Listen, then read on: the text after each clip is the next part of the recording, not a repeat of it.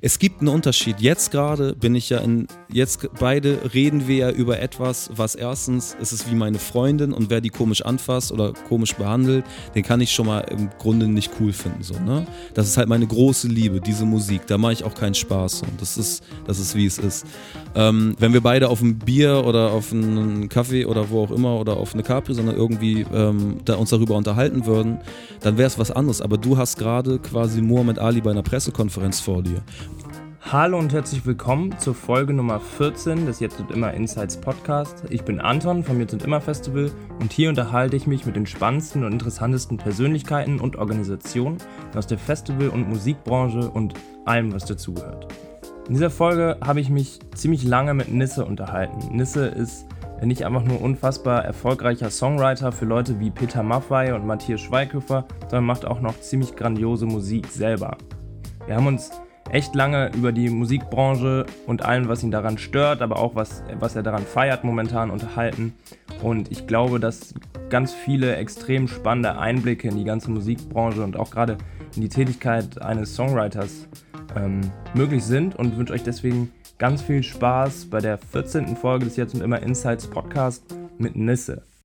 Ja, was geht bei dir? Wo bist du gerade? Ich bin in meiner Wohnung in Berlin und was geht, könnte ich mit ganz vielen Sachen beantworten. Da musst du sehr viel konkreter werden. Okay, äh, was, was hast du den Tag über gemacht? Vielleicht kann man, kommt man so auf die Gründe dessen, was geht. Ja, ähm, ganz viel telefoniert. Ich telefoniere sehr, sehr viel. Ich habe einen Hund, mit dem gehe ich dann raus und ähm, mache, während ich zu den Hundeplätzen gehe oder in den Wald rausfahre, telefoniere ich sehr viel. Versuche das dann weniger zu machen, wenn ich mit dem angekommen bin. Mhm. Und ich stelle gerade auf verschiedensten Ebenen Sachen für die Matthias Schweighöfer Produktion zusammen. Da war ich äh, Executive Producer, das heißt, ich habe die Produktion äh, geleitet und übertrage das jetzt auch in den Live-Bereich, beziehungsweise so Auftritte, die wir im Fernsehen machen. Und da stelle ich dann Geil. die Band zusammen oder gucke, welche Techniker ich mag oder welche da am besten ins Projekt reinpassen und so weiter. Krass. Genau. Ganz schön heftig. Und äh, du machst ja aber eigentlich äh, auch schon ewig selber übelst viel Mucke. Ähm, wie kamst du denn dann dahin, dass du für, für Matthias Schweighöfer und für, ich glaube auch für Peter Maffei und noch tausend andere Leute Mucke produzierst. Also wie, wie bist, bist du erst da reingerutscht oder kam das alles über deine eigene Musik quasi? Mm, also der Anfang war natürlich meine eigene Musik, die ich dann irgendwie um die 2000er rum angefangen habe oder 1997, glaube ich, das erste Mal gerappt habe. Das dann zehn Jahre mhm. gemacht habe und ich glaube, Rap war auch die beste Ausbildung und Voraussetzung, um dann in diesen Songwriting-Bereich zu gehen, weil man sehr viel mehr mit Worten und Reimschemata zu tun hat als in den meisten anderen Bereichen. Das heißt, man muss sich dann schon sehr, man will ja der Beste sein, ne? Also das ist ja im Pop-Bereich, im Pop-Bereich ist es oft nicht so, ähm, dass man da irgendwie versucht, auf eine sehr äh, originelle Art und Weise was Neues zu erschaffen. Man versucht eher das zu machen, was funktioniert und Hauptsache Emotionen und Verkäufe stimmen. Und beim Rap, so wie ich angefangen habe, waren Verkäufe zum Beispiel das allerletzte, was, was wichtig war. Da ging es eher darum, wer hat einen neuen Style gefunden, wer hat Doppelreime oder, oder Trippelreime gemacht, die noch keiner hatte, oder wer hat schneller gerappt als der davor. Es war mehr Sport und das ist halt eine super Grundlage gewesen. Im Nachhinein, wenn du halt mit Leuten wie Maffei oder so im Studio warst, dann war ich halt das erste Mal der Typ, der halt dann mit Doppelreim Maffei-Song geschrieben hat. Und es war halt für ihn mhm. und für, für seinen Katalog halt total cool. Er hat auch in der Dokumentation über mich gesagt, ich bin dann quasi der Straßenpoet und eine Sprache bei ihm reingebracht, die er vorher nicht hatte und die er halt total gut und frisch fand. Also er wollte einfach irgendwie sich erweitern und dann hat mir der Rap geholfen. Aber eigentlich kam es nur durch meine Musik. Dann habe ich ewig rumprobiert. Dann ist Rap total eingeknickt, die Branche ist mega eingeknickt. Das war ja alles so zwischen 2004 und 2007 mit Napster und dem Internet und Raubkopien und mhm. Agro Berlin hat dann auch einen neuen Ton gemacht. Das heißt, ich als Hamburger das war dann Hamburg, Stuttgart, Heidelberg Rap, ist dann so ein bisschen in den Hintergrund getreten und es ging eher darum zu drohen und zu beleidigen, was ich jetzt auch nicht schlimm fand, weil ich kannte das aus Amerika, also Eminem bis früher noch NWA und so war ja schon eher rauerer Ton. Eminem wollte seine Frau und seine Mutter immer wieder umbringen in den, den Songs. Das heißt, es war jetzt auch nicht irgendwas, wo ich als Hamburg sagen würde, äh, scheiße, jetzt kommen die Berliner. Also ich war so, okay, cool, das ist eine neue Facette, kannte ich eh schon durch die Frankfurter wie Tone oder Azad ähm, und fand es eher cool, aber die Branche und alles drumherum war einfach schwierig. Und ich habe dann zwischendurch irgendwie am Fließband gestanden, war bei der Müllabfuhr, habe verschiedene Jobs gemacht und irgendwann dann gedacht, vielleicht ist es auch nicht unbedingt Rap, was ich machen müsste, sondern vielleicht bin ich auch jemand, der gar nicht selber auf der Bühne steht, sondern für andere Leute im Hintergrund schreibt und produziert und habe mir dann selber so Beats machen und Produktion beigebracht, ein bisschen Klavierspielen beigebracht und dann einfach so Demos gemacht von Songs, die ich dachte, die irgendwie cool wären. Damals so äh, mir vorgestellt, okay, wenn mich jetzt morgen XY anruft, dann habe ich direkt ein Album da. Dann habe ich so ein Pop-Soul-Album gemacht, quasi für den Fall, dass der damals noch ein bisschen zurechnungsfähigere Xavier Naidoo mich anruft oder ich habe so ein Chanson-Album gemacht, falls Roger Cicero mich anruft, Rest in Peace an dieser Stelle und habe das gleiche gemacht für alle möglichen Leute und alle möglichen Genres, weil ich einfach nach Hebe. so zehn Jahren Rap machen und 15 Jahre Rap hören extreme Scheuklappen hatte. Das habe ich dann auch gepeilt und habe dann einfach mhm. gesagt, ey, vielleicht höre ich das als Privatperson einfach gerne, aber vielleicht bringt es ja viel mehr Spaß oder auch Erfolg und man kann die Miete davon zahlen, wenn man halt irgendwie Schlager oder was auch immer macht. Also sich selber einfach ehrlich genug zu reflektieren und zu sagen, vielleicht ist es ja gar nicht das, was für mich selber Sinn macht, um daraus eine Karriere zu machen, sondern einfach nur das so hobbymäßig und das, was man eigentlich mit seinem Talent, in meinem Fall halt schnell gute Reime finden und eine Geschichte erzählen können innerhalb von drei, vier Minuten, dass es in einem anderen Genre viel mehr Sinn für mich macht. Und habe einfach rumprobiert und dann ist aber auch nie was passiert. Also ich bin dann, ja. hier ist mein Hund im Hintergrund, nicht wundern, weil ich lasse ihn mal kurz raus. Alles gut. Und habe das dann irgendwie einem Freund gezeigt, der bei einem, also diese ganzen Demos, die ich gemacht habe, also quasi für so ungefähr zehn verschiedene Genres immer jeweils ein Album gemacht und auch so ein, zwei Projekte, ein Deep House und ein Techno-Projekt. Einfach nur, um zu probieren und Spaß an Musik zu entfalten, weil das ganze Rap-Ding mir auch ein bisschen auf den, auf den Sack ging nach einer Zeit und ich da irgendwie kein Gefühl mehr so richtig zu entwickeln konnte zu den eigenen Sachen zu der Szene.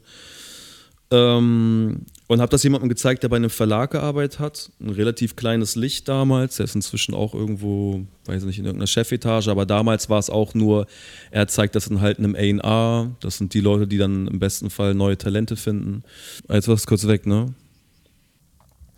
Jo, okay. So, probieren wir es mal so. Bis wohin hast du noch ja, gehört, dass du den Anschluss peilst? Ähm, dass du bei einem Verlag genau. jemandem das weitergegeben hast. Genau, genau, genau. Und der hat das dann halt jemandem gezeigt und die meinten so, ja, ist ganz okay und haben mir so ein Taschengeld angeboten, dass ich halt meine ganzen Rechte an allem, was ich die nächsten fünf Jahre schreibe, äh, komplett auf die übertrage und die an allem verdienen können. Äh, und meine Rechte wären dann auch irgendwie 20 Jahre bei denen zur Auswertung geblieben und das waren, keine Ahnung, 3000 Euro für irgendwas zwischen drei und fünf Jahren. Und ich wusste schon, das ist ein scheiß Deal. Und ich wusste auch, ich kann mehr. Ich war jetzt noch nicht so extrem überzeugt von mir. Aber ich wusste auf jeden Fall, das ist, das ist Riesenquatsch. Und ähm, ein Jahr später, durch sehr viele glückliche Umstände, habe ich dann, hat Peter Maffei mein Demo in die Hand bekommen. Damals durch ähm, Henning Wieland von H-Blocks, mhm. äh, Sinne Mannheims und ja, kennt man wahrscheinlich von verschiedenen äh, Formaten, auch The Voice Kids und sowas. Und der hat ja, über einen gemeinsamen Kumpel Songs von mir gehört, hat das wiederum Leuten gezeigt, die wiederum bei der Maffei Band waren, die wiederum gerade wussten, Maffei will irgendwie frischen Wind und irgendwie ein bisschen, bisschen anderen Style als die letzten 30, 40 Jahre haben. Und ja. Und dann war natürlich der Marktwert von dem, was ich da geschaffen habe und auch mein Talent, dass jemand, es, es muss einfach einen Typen geben, der das erkennt und dich auf, dir die Chance gibt, auf eine andere Ebene zu kommen. Und das war in dem Fall glücklicherweise Maffei. Davor war das noch Gunter Gabriel. Den habe ich auch durch ganz wilde Umstände kennengelernt, habe sein Comeback-Album mit ihm geschrieben und das ist aber am Ende nichts geworden. Aber dadurch war ich schon so ein bisschen in diesem Rock'n'Roll und Country-Ding drin, was mir wiederum geholfen hat, bei Maffei direkt abzuliefern. Und dann habe ich den ja. kennengelernt. Der hat mir verschiedene Demos gegeben, auf die ich hätte schreiben können und habe dann innerhalb von, ich glaube, drei Tagen fünf komplette Songs geschrieben.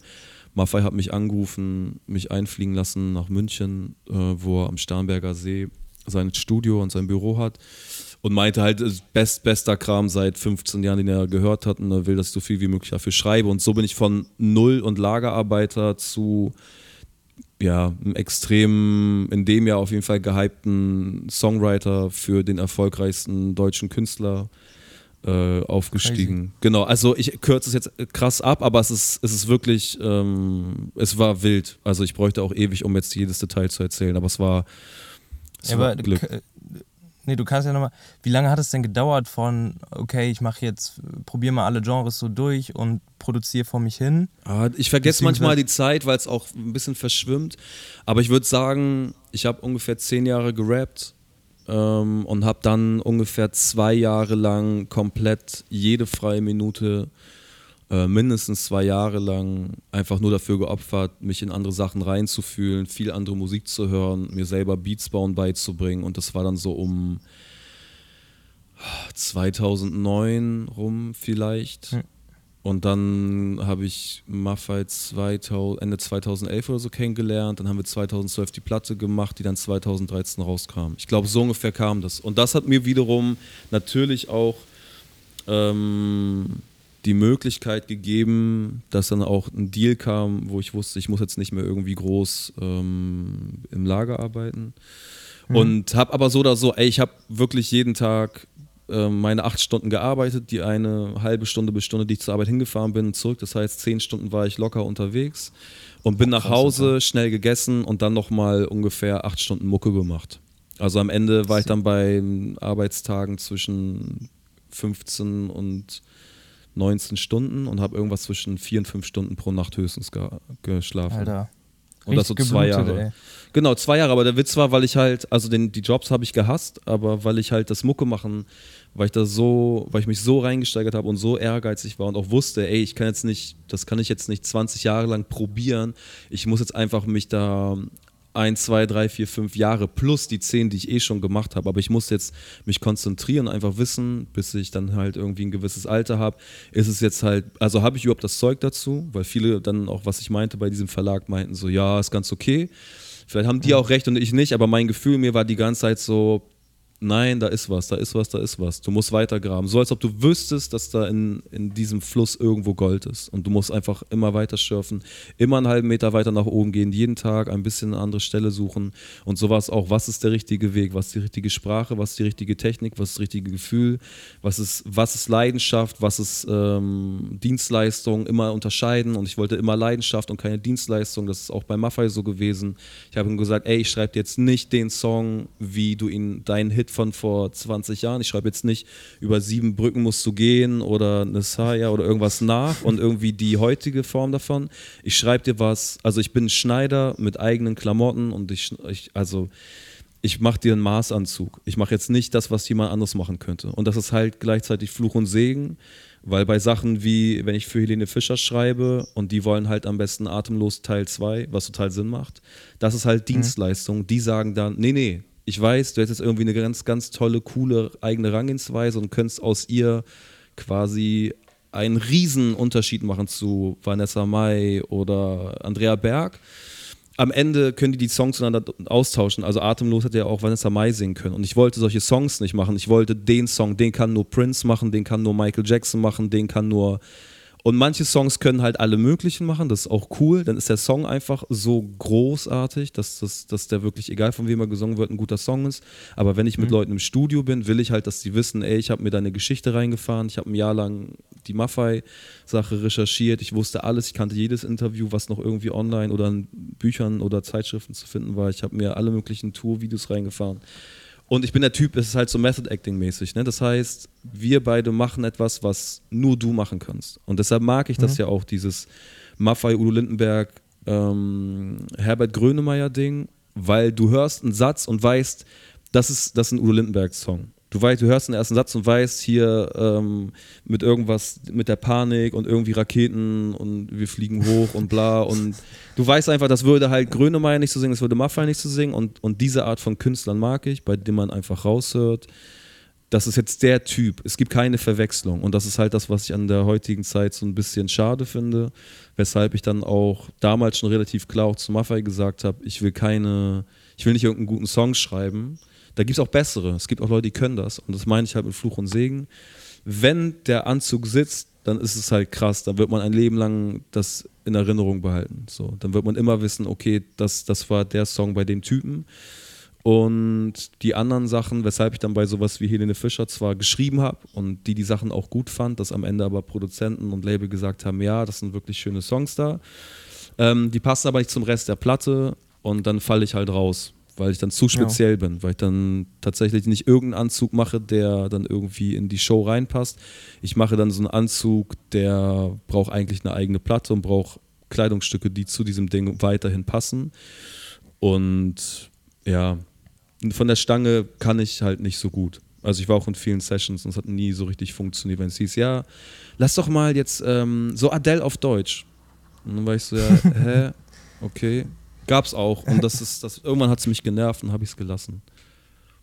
Okay, aber du hättest ihr jetzt, also du hattest mit Helene Fischer Kontakt und du hättest dir jetzt, also das ist, fand ich total spannend, was du gerade gesagt hast, aber vielleicht kann das nochmal irgendwie veranschaulichen. Du hättest dir jetzt schon einen Schlagersong geschrieben, der übelst gut reingeht ins Ohr, der zu dem, der irgendwie auch Helene Fischer ist, aber sich insofern dann von, von den anderen Songs von ihr abgrenzt, dass du so, also da, ich verstehe nicht ganz, wie, wie würdest du das machen, dass sie. Es geht äh, ja um die Sprache. Es geht ja vor allen Dingen um die Sprache. Es geht ja um, also dieses ähm, deine Augen sind so blau wie der Himmel und ich will mich immer wieder in ihn fallen lassen mit dir auf Wolke 9. Also du hast einfach schon dieses Himmel, Sonne, Berge, du, ich, wir, Ewigkeit, Feuerwerk. Du hast einfach Begriffe und du merkst ja auch Achterbahn. Hör dir mal die letzte Platte an. Ich könnte jetzt runter freestylen, was für Begriffe die haben und das ist auch alles legitim, weil am Ende, und das meine ich halt, sie ist halt eine Dienstleisterin, sie ist eine Performerin. Es gibt ja für, also für mich zumindest, alles, was ich sage, muss dazu auch sagen, das habe ich mir jetzt oder gewöhne ich mir an in Interviews Interviews auch zu sagen, alles, was ich sage, gilt nur für das, was in meinem kleinen Gehirn vor sich geht. Das ist nicht allgemeingültig, ich kann aber nur für meine Wahrnehmung und mein Universum reden. Und in meinem Universum ist es so, es gibt Künstler und es gibt Performer. Und mhm. Helene Fischer ist ein Performer und ähm, Herbert Grönemeyer ist natürlich ein Künstler, der performt. Jo. So, das ist ja, krass, also es ist ein Unterschied. Für mich gibt es diese beiden Kategorien. Es gibt natürlich auch Grauzonen, aber so Justin Timberlake ist eine Mischung, weil er irgendwann seine eigenen Songs mitgeschrieben hat, aber eigentlich war er immer ein Performer. Dann kam halt Timberland und Pharrell und haben ihm dann so ein bisschen diesen künstlerischen Aspekt gegeben und ihm den Raum gegeben, in dem er auch so ein bisschen in sich selber wühlen darf, was für Sachen er cool findet. Aber im Grunde genommen ist ein, ein sehr, sehr guter Performer mit kleineren künstlerischen Aspekten, die reinkommen. Und so die allerkrasseste Form, ich sage sag's immer wieder, weil das sind halt diese Leute, ähm, sind halt Michael Jackson und Prince, weil die auf, auf beiden Ebenen halt absolute Champions League sind. Die sind zu 100% Performer, sind zu 100% Künstler und das ist halt, dann funktioniert es für mich. Ähm, ja. Und für Helene Fischer kannst du in diesem Universum bleiben. Das ist okay, weil es für die Performance gilt, was kommt gut an mit einer krassen Lichtshow und 20 Tänzern vor 80.000 Leuten im Olympiastadion. Und da mhm. geht es dann weniger darum, ah, guck mal hier der Doppelreim oder guck mal hier das Wortspiel oder guck mal hier, ah, wie tief er da in ihre Geschichte reingegangen ist. Das wird man nicht hören. Das wird man auch nicht hören, wenn man sich den, den fünften halben Liter Bier irgendwie in der Würstchenbude im Olympiastadion geholt hat. Dann wird man also sich die Zeit zu nehmen für so eine Performance ist ein bisschen so, als würde man versuchen, in einen James Bond-Film einen krassen politischen Aspekt reinzubekommen. Und im Endeffekt bei den ganzen James Bond-Filmen, zumindest den Großteil der Zeit, seit es die gibt, ist es so, es sind ganz viele Explosionen und schöne Frauen und Kampfszenen. Und die Politik, die da drin ist, meistens, okay, das ist der Russe, das ist der Chinese, das ist der, wer auch immer, äh, Rumäne, das sind die Bösen. Das ist so ein ganz ja. einfaches, ganz einfaches Bild. Wir mögen es trotzdem, weil es ist halt dann Popcorn-Unterhaltung und das ist bei Helene Fischer in meinen Augen auch so. Und da sind natürlich auch schöne Balladen und ab und zu geht es so ein bisschen um ihre Herkunft aus äh, Weißrussland.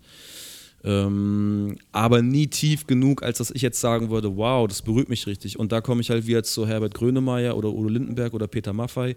Mit Peter Maffei habe ich einen Song über sein, den Entdecker geschrieben, der Fritz Rau, der größte deutsche Veranstaltungstyp, der hat halt die Stones nach Deutschland geholt und und und, das brauchen wir jetzt auch nicht also das ist eine endlose Reihe von den krassesten Künstlern unserer Zeit. Ich glaube, ich kenne den Typen sogar irgendwie. Der, genau, der ist gestorben und der hat halt Udo und, und Maffei, als keiner Rock'n'Roll auf Deutsch hören wollte, hat der die halt gefördert und hat sich selbst als bei Maffei irgendwie Flaschen und, und faule Eier auf die Bühne geflogen sind, als der als Support von den Stones im Olympiastadion in, in äh, München war, hat er sich hingestellt und gesagt so, ey, wenn, wenn ihr Maffei jetzt nicht in Ruhe lasst, dann seid den Stones noch nicht auftreten.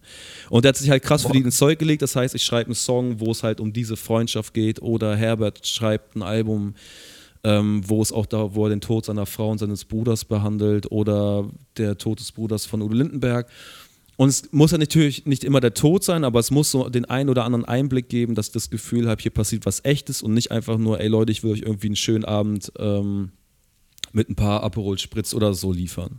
Und das ist halt atemlos, was total legitim ist. Und ich mag den Song auch. Ich finde, der ist halt für das, was ist, total gut geschrieben.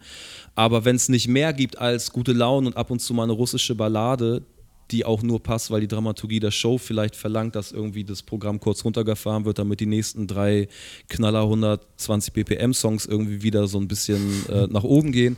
Dann, also wenn ich was vermisse, dann, dann vermisse ich halt was. Und ich glaube, ich habe vor allen Dingen gar nicht diese Atemlos-Songs geschrieben, weil ich wollte genau diese Tiefe oder dieses Besondere reinbringen und äh, wusste halt von den Leuten aus ihrem Umfeld, ein Song war dann irgendwie relativ lange wohl ihr Lieblingslied, das hatte sie auch aufgenommen, aber es hat nicht zum Rest der Platte gepasst und das verstehe ich dann auch, da geht es auch gar nicht um meine Befindlichkeiten, äh, die haben meinen Song nicht genommen, sondern geht es einfach nur darum, okay, was ist das bestmögliche Produkt und was können wir live gut umsetzen und da hat das nicht reingepasst. Deshalb ist es auch okay.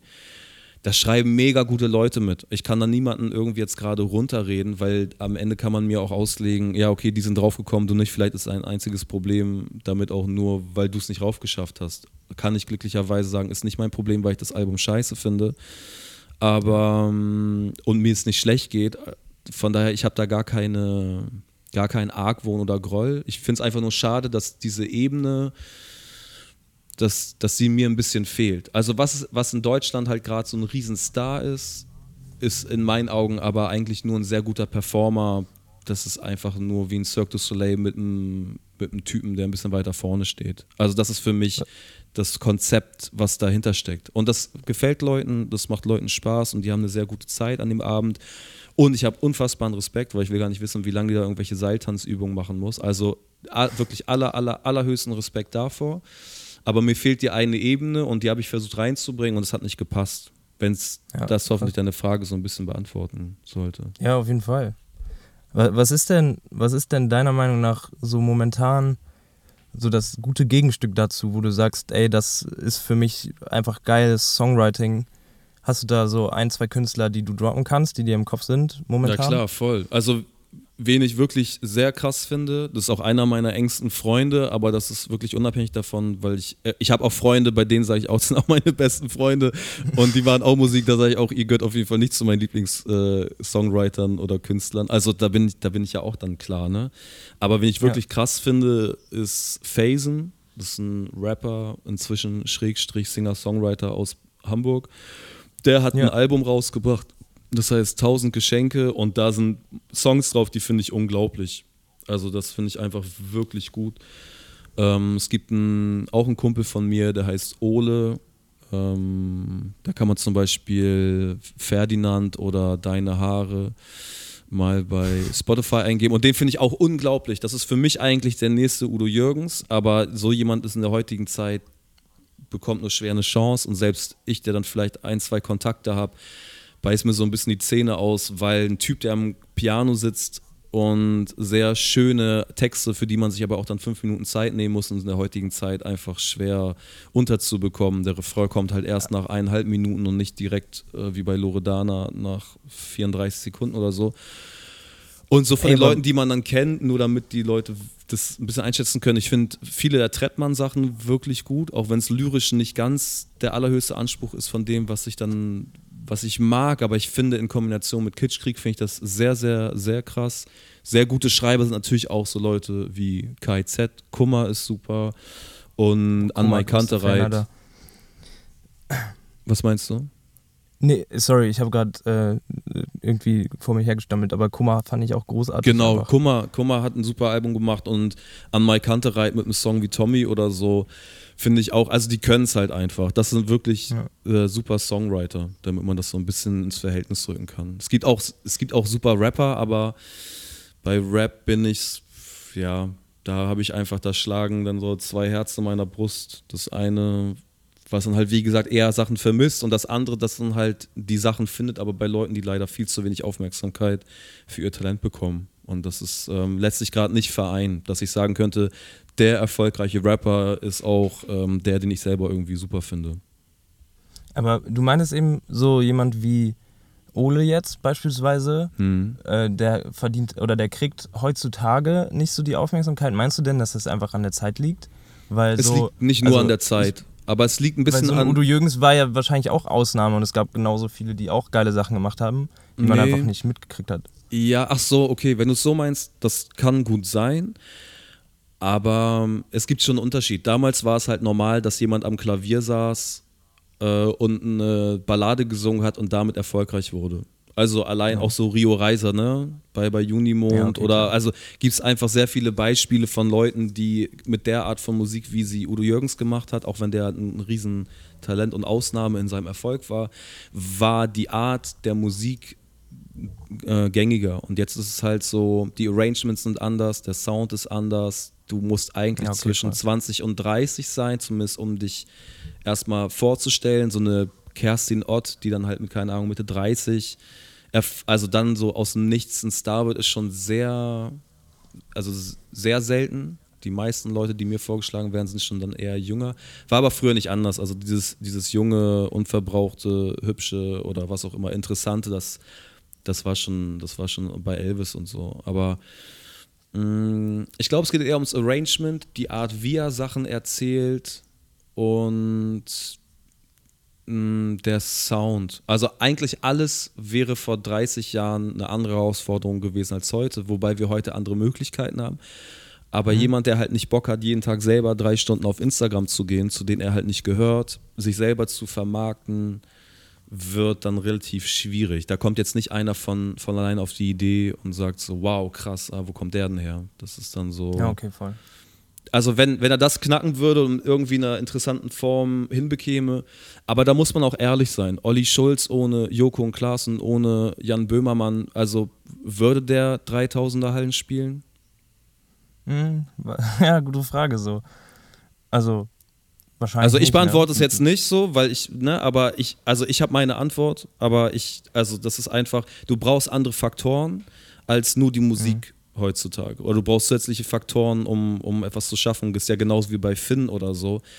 Finn hätte ja auf ein Label releasen können, aber ohne die Reichweite, die er als sein eigenes MTV sozusagen sich geschaffen hat, wäre der ja, Erfolg ein ganz anderer. Also er hat einfach eine Kampagne um sein eigenes Wesen und aus seinem eigenen Wesen schöpfen drum gebaut, die halt dann beispiellos ist, aber dann, ich sag mal, die Songs sind super, aber die Kampagne war halt eigentlich der Hit. Also die Kampagne ist das Nummer 1 Album und die Songs sind ein echt gutes Album, was aber auch hätte auf Platz 54 mit 20.000 Alben hätte landen können. So, ne? Und okay, nicht mit 100.000 ja. irgendwas Alben und Platz 1.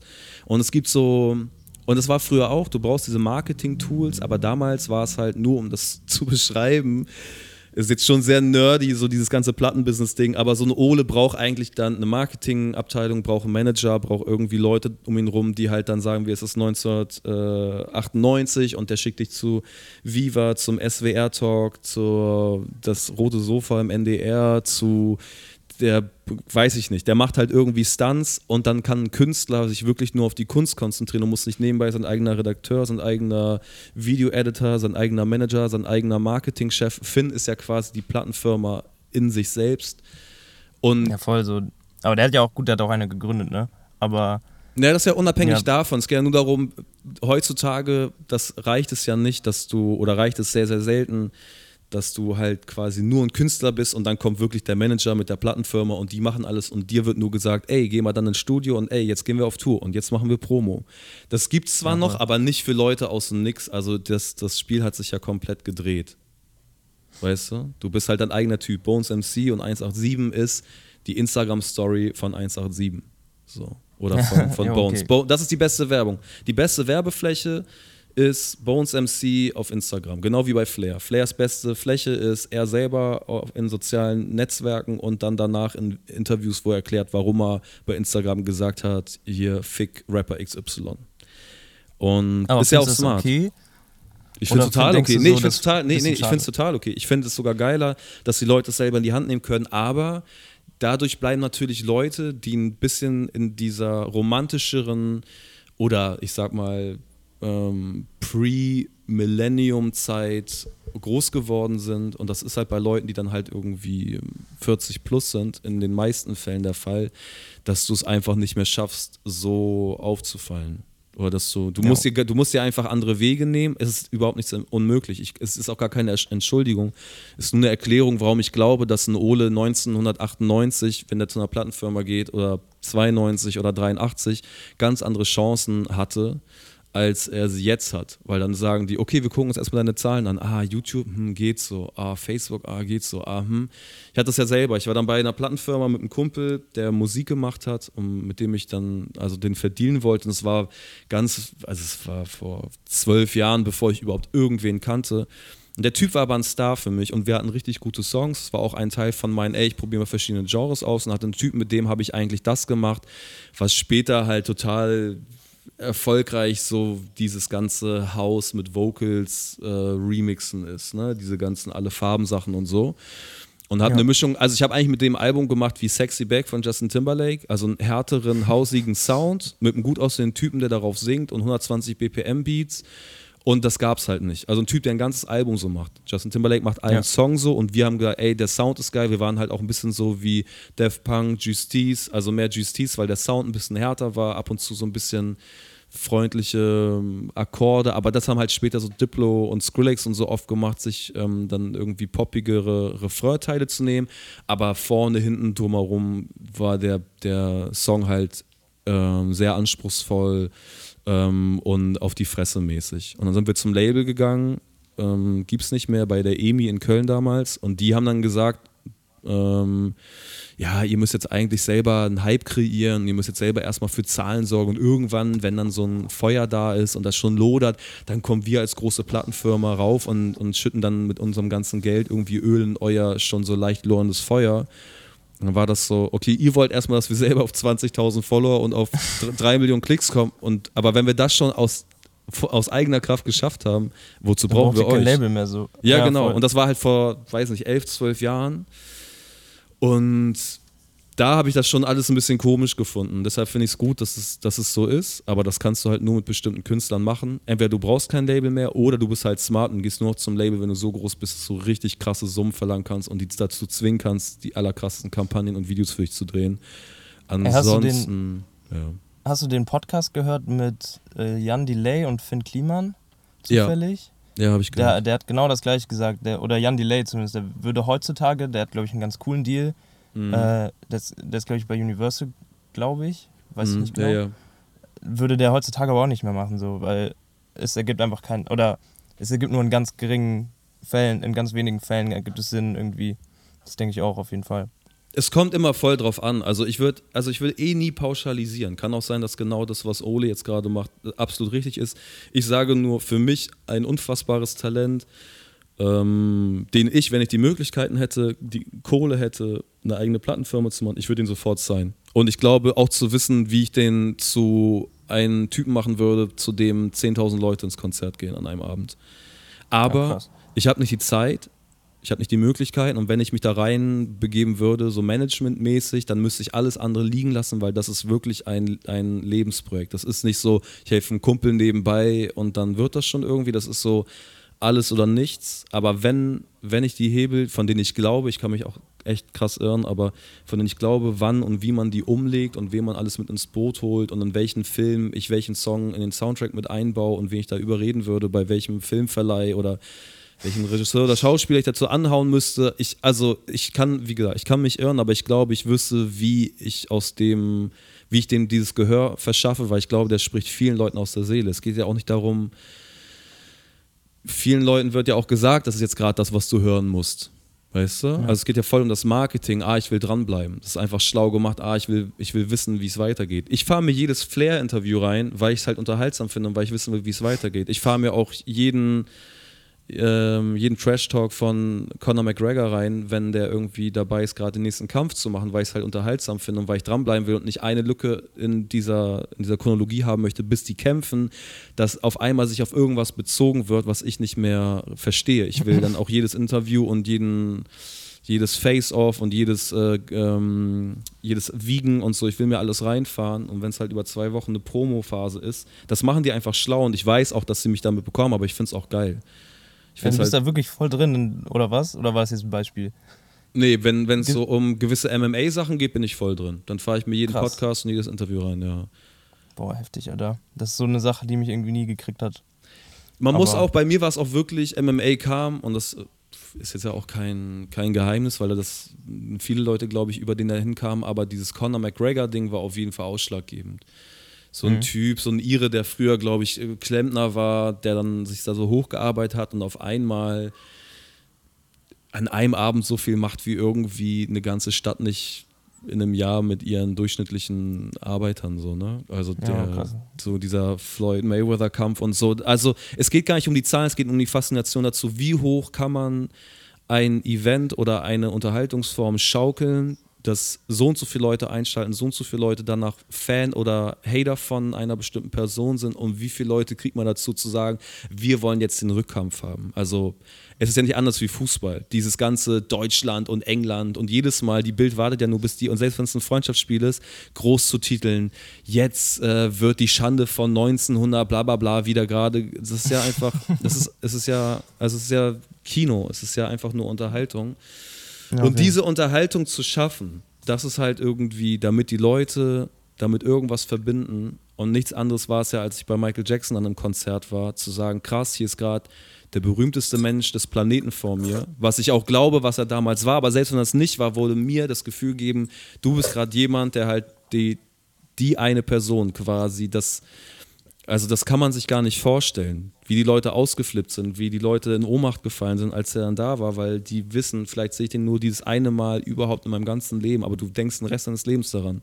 Das heißt, es hat ja auch irgendwie, es ist ja ein sehr einschneidendes Erlebnis, was ja auch mit dem Rest deines Lebens vielleicht was macht. Ich kenne Leute, die wollten dann ja. deshalb irgendwie Lichttechniker werden, weil die halt in der einen äh, Scooter oder was auch immer Show waren und so waren, wow, mich hat gar nicht die Musik so krass emotionalisiert. Mich hat emotionalisiert, als ich irgendwie mit 13 mit meinem Vater Hyper Hyper bei der Bravo Super Show gesehen habe, wie das Licht dazu ging. Und das war das. Und ja, und Leute werden dann sowas, ne? Also ja, am Ende kann man sagen, ja, es sind Songs, war ein Konzert, ganz lustig, ganz nett.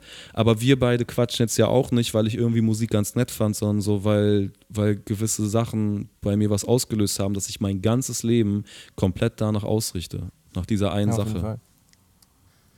Hey, voll. Also das kann ich, ich, ich habe gerade überlegt, was so mein Moment war, der mich zu dem, also es klingt jetzt so, als wäre ich irgendwo an einer krassen Stelle, aber bin ich ja gar nicht. Aber was mich so, da gibt es bestimmt ein paar Momente, mir fällt gerade nicht genau ein, was das war. War es bei ist dir ja wirklich ein Michael Jackson-Konzert?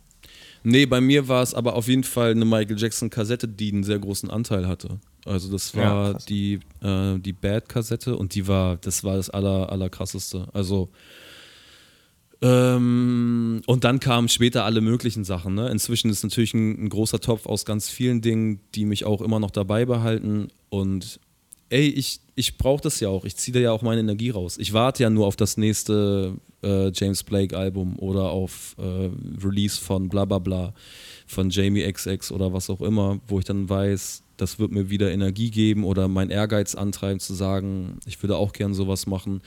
Ich bin aber ganz woanders unterwegs, aber manchmal reicht ja das, um Energie für was auch immer zu bekommen. Also ja. deshalb ist Wie Musik ja auch ein krasser Motivator.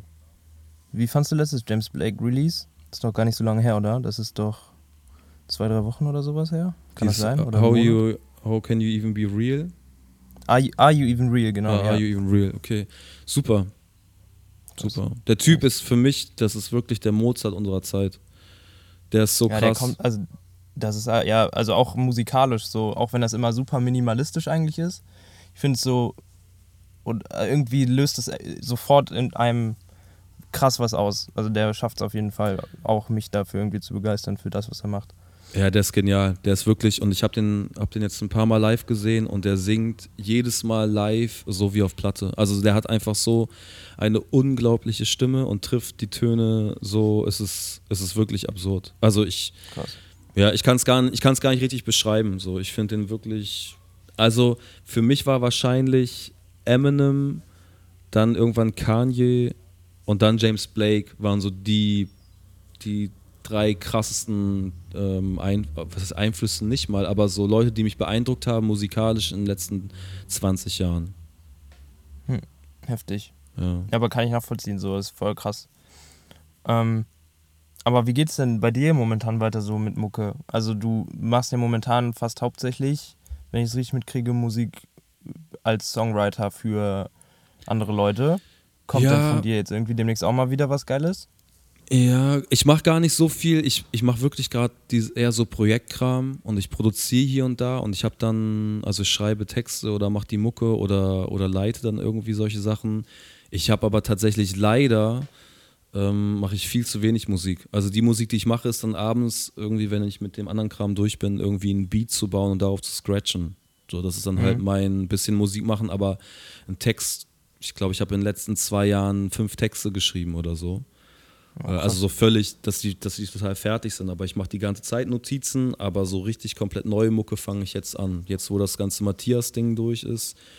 Mhm. Um, genau. Was ich dazu sagen muss, ist, der Witz ist ja, ich, ich suche mir ja die, die herausfordernden Leute raus. Ne? Also ich habe ganz selten jemanden, der so ein Sure-Shot ist. Oder wenn ich einen Sure-Shot habe, wie, was wie Maffei oder halt vielleicht eine Anfrage für Helene, dann will ich das aber zu einer Herausforderung machen, weil ich irgendwie.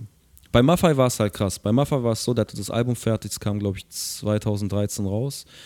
Äh, mhm. Wenn das so ist, heißt das. Und da habe ich dann so fast die Hälfte drauf gehabt. Ich glaube, von auf der regulären Platte äh, fünfeinhalb, sechs Songs, irgendwie so. Geschrieben, ähm, weil ich den einen Text habe ich mit jemandem geteilt und von zwölf Songs, glaube ich. Also so als allerersten Krass. Einstieg auch so GEMA-mäßig. Die GEMA konnte es auch nicht glauben, die hat dann bei Maffei im Büro angerufen, die haben dann äh, bei meinem Verlag angerufen, weil mein Name auch so, so strange klingt, ne? Der klingt ja auch ein bisschen wie ausgedacht.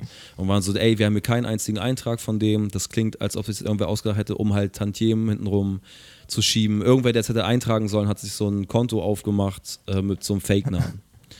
ja, und Krass das, aber das Ding ist ja, ich arbeite dann ja mit Matthias Schweighöfer, der bekommt dann auf den Sack und viel Kritik mit Tokyo Hotel, mit Gunther Gabriel, mit so allen möglichen Leuten, die alle jetzt nicht nur easy sind. Ne? Ähm, oder ich mache dann beim ESC mit, was dann auch irgendwie teils belächelt wird. Aber ich finde genau dieses Beispiel, was ich vorhin meinte mit Justin Timberlake, finde ich ja so interessant. Ich finde es ja so krass. Also dieser Junge aus der Boyband, was hauptsächlich 14-jährige Mädchen hören mit den Spaghetti-Haaren, dass soll auf einmal der coolste Sänger des Planeten werden. Wer bekommt das denn hin? Und genau das, genau wie Quincy Jones bei Michael, das war einfach ein Disco, Funk, Soul-Sänger, der mit seiner Familie irgendwie durch die Highschools äh, der Staaten getourt ist.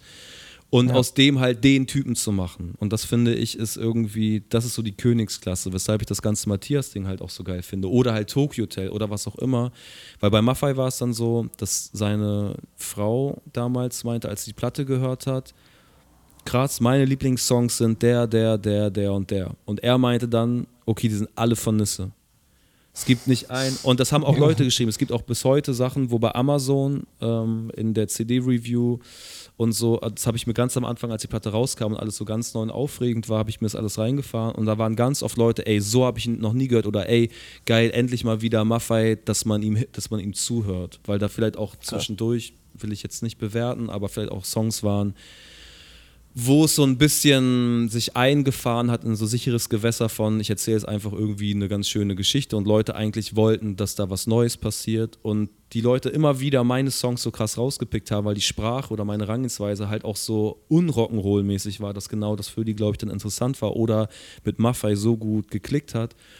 Und deshalb finde ich das halt spannend. Und deshalb vermisse ich dann in dem Moment, wo ich so ein Projekt mache, auch manchmal gar nicht, für mich selber Sachen zu machen, weil es ist nicht nur ein Job. Das ist ja genau das, was ich meine. Ja. Dienstleistung ist was anderes. So, wenn ich nur Dienstleistung machen würde, dann wäre ich auch wahrscheinlich viel, viel erfolgreicher. Wenn ich jetzt einfach mit Glasplan spiele, in eine Session gehe und sage, okay, wir machen jetzt nochmal so wie geiles Leben, so ähnlich, let's go, dann wäre ich erfolgreich, aber ich glaube auch wesentlich unglücklicher.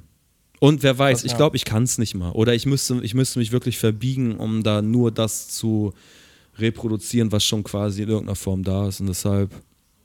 Aber ja, du hast schon recht. Jetzt ist die Zeit, ähm, wo ich das zwei Jahre gemacht habe, zwei Jahre die ganze Matthias-Sache gemacht habe und jetzt auch wieder die eigenen Sachen anfangen. Heftig, ja, ich bin voll gespannt. Aber es dauert auch. ja wahrscheinlich dann. Bist du so, bist du dann, wenn du dich hinsetzt und was eingeschreibst, gehst du da dann auch, also natürlich gehst du da mit einem krassen Anspruch ran, das wäre ja auch dumm, wenn nicht. Aber denkst du dann genauso, wie du jetzt bei bei Peter Maffei denkst, okay, wie möchte ich denn so Peter Maffei sein? Und ähm, also, dass man quasi seine eigene Sprache findet und die dann so den Text oder die, das Songwriting dann so macht? Oder ist es bei deinen eigenen Sachen dann eher so, also denkst du so, okay, ich möchte jetzt einen krassen Nisse erfinden? Oder denkst du nee. so gar nicht großartig drüber nach, sondern das fließt dann einfach? Nee, ich denke nicht drüber nach, weil ich, ich bin ja ein Original. Also ja, auch genau, die, das also das Ding ist, ähm, kann auch sein, dass es Leuten ein bisschen aufstößt, aber so wenn es eine Sache gibt, die mir nicht fehlt, aber die habe ich mir auch selber krass eintrichtern müssen, dann ist es halt Selbstbewusstsein. Also ich bin, ich bin original, ich bin das, was die meisten Leute nicht sind. Ja, aber das weiß ich auch, weil ich habe eine unfassbar absurde Story so. Ich habe einen sehr durchwachsenen Freundeskreis von sehr, sehr reich, sehr, sehr unglücklich, sehr, sehr glücklich, sehr, sehr arm, sehr, sehr fit, sehr, sehr krank. Sehr, sehr, ich habe einfach, ich habe so ein, ein glaube ich, ziemlich ab, absurd großes Spektrum an, an Sachen, an Geschichten um mich rum irgendwie. Ähm, und daraus schöpfe ich halt die ganze Zeit, hauptsächlich aus meiner eigenen Geschichte und ich bin einfach nicht, ich bin nicht so erfolgreich mit meinen eigenen Sachen, aber die Branche und die Leute kennen alle meinen Kram. Also das weiß ich ja, ja weil die auf mich zukommen, weil die Songwriting-Sessions dann auch haben wollen, weil die mir sagen, was ihre Lieblingslieder sind und und wenn ich dann ein Jahr später einen Song höre, wo die mir dann ein Jahr zuvor noch gesagt haben, was ihr Lieblingslied von mir ist, und später kommen irgendwie Zeilen, wo ich denke, krass, das ist eigentlich meine Zeile, nur mit und statt oder und ähm, statt Bullen sagt ihr direkt Nullen oder so. Ne? Also. Aber das wird ja mittlerweile wird es auch immer, äh, also kann man ja immer mehr klauen, theoretisch, und das ist eigentlich den Leuten egal, auch wenn es ganz offensichtlich ist, oder? Hast du nicht auch den Eindruck? Gibt es nicht momentan so voll die Sachen. Ja, na klar. Dieses Deutschrap ist fresher denn je. Ja, war das. Äh, das ist das was, Ding. Was, was, das ist, ach, das ist nur so ein, so ein Witz, dass da ein Rapper meinte, Deutschrap ist fresher denn je, wir sind krasser als Amerika, bla bla bla. Und im Endeffekt eigentlich genau der Typ, der es gesagt hat, so dann die Hälfte seiner Songs einfach eins zu eins von irgendwelchen Travis Scott oder anderen Amerikanern, Little Pump und so klaut. Und viele einfach Melodien übernehmen. Also man hört ja jetzt auch so, jeder zweite Shirin David Song ist dann halt irgendwie ein Alia-Song von 1998 und so. Und ich meine, es gibt einen Unterschied zwischen einer Hommage ähm, und ja. man, man klaut und gibt es nicht an. Und wenn man halt irgendwas übernimmt und dann sind halt zum Beispiel bei Spotify, wenn man auf Mitwirkende äh, bei Song-Infos klickt und da ist halt nicht irgendwie Falco oder Will Smith oder wer auch immer das Original zu dem Song gemacht hat oder, oder äh, Notorious B.I.G., die klauen dann halt so Melodien dann mhm. finde ich schon krass. Ich finde, man müsste mindestens die irgendwo vermerken oder am Anfang, was ist ich, Respect to oder bla oder was auch immer. Dass man, dass die Leute, die es hören, wissen, ah, okay, krass, es ist halt irgendwie eine Huldigung und nicht irgendwie, wir haben auf ganz billig ähm, jetzt was genommen, was halt 20, 25 Jahre alt ist. Und die ja. 16-Jährigen von heute denken, wow, krass, Shirin David oder Loredana, die haben ja, der, wow, was, auf was für geile Melodien kommen die denn? Also es ist jetzt schon wieder so, ne? Also Loredana, Summer Jam, Casey Rebel, glaube ich, oder so, haben einen Song und da haben die ja auch dann, ähm, was ist das? Ähm, Say My Name von Destiny's Child 1 zu 1 übernommen und die Destiny's Child Songwriter sind halt zum Beispiel dann nicht genannt bei den Autoren, wenn man auf Spotify mhm. sich die Songinfo reinfährt. Aber vielleicht dealen die auch hintenrum irgendwas, ich weiß es nicht, aber ich bin dann so krass, die denken jetzt wirklich alle, Loredana hat äh, die äh, Say My Name äh, Melodie sich ausgedacht, weil die es nicht besser wissen so. Und das finde ich halt dann einfach, ich finde es halt frech, aber wer bin ich, das äh, so privat sage ich, ich finde es scheiße, aber im Großen und Ganzen, ey, das ist nur Kopfschmerz. Ey, da habe ich neulich auch mit 3 Plus drüber geredet. Ich weiß nicht, ob ihr euch kennt oder ob du ihn kennst. Hm, ich glaube ähm, nur so von Twitter-Rants oder so, ne? Macht ja, der da gerne ist er irgendwie voll am Start. Aber ja. auf jeden Fall ähm, meinte der, was fand ich, hat es eigentlich ganz gut auf den Punkt gebracht. Also wenn jetzt so Loredana oder sowas dann sagt, das ist eine Hommage, dann finde ich, ist das okay, aber nur solange das, was, wo sie die Hommage zu macht, quasi nicht der, der wichtigste und schwerste Teil im ganzen Track ist. Also wenn der Song darauf. Aber wer beurteilt das? Aber wer beurteilt das? Also. Ja, okay, klar. Da musst du ja nur einen, da musst du ja nur einen guten Reim dir schreiben lassen und kannst sagen, ja, aber diesen Reim gefunden zu haben, war auf jeden Fall schwerer, als irgendwie diese Melodie zu nehmen. Also das ist einfach ja, eine klar, Melodie von einem Welthit. Da, also, und wenn, selbst wenn die Melodie einfach ist, selbst wenn das die, ähm, die Eiffel 65 Melodie ist oder so, dann das klingt ja auch wie eine Kindermelodie, das kann man überhaupt nicht beurteilen. Also da sage ich direkt, egal, also kann sein, dass es bestimmt auch Empfindungen darüber gibt. Ich sage, ey, wenn du es nimmst, dann, dann zoll Respekt. So. Oder zoll wenigstens ja, Respekt und selbst auch, Also das, ich meinte ja auch nicht, dass es cool ist, das dann zu machen, sondern also wenn der ganze Song darauf beruht, dann kannst du nicht einfach nur sagen, ey, das ist eine Hommage, sondern das muss ja irgendwie, oder auch wenn es nicht der ganze Song darauf beruht, es muss halt einfach nur irgendwie mal eine Regelung gefunden sein, dass man das auch checkt, worauf das, wo das herkommt. Weil ich finde, wenn man das machen würde, dann wäre es voll in Ordnung.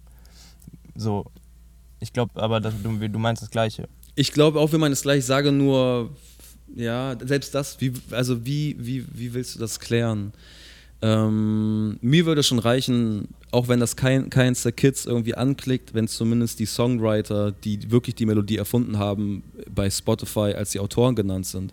Weil ich kann nur mhm. darauf schließen, dass wenn man, du kennst die Funktion, ne? Du gehst auf diese drei Punkte, die in der Leiste sind, wo der Song quasi drinsteht. Ja voll, dann kommen alle Infos. Genau, Song-Infos, mitwirkende, bla bla bla.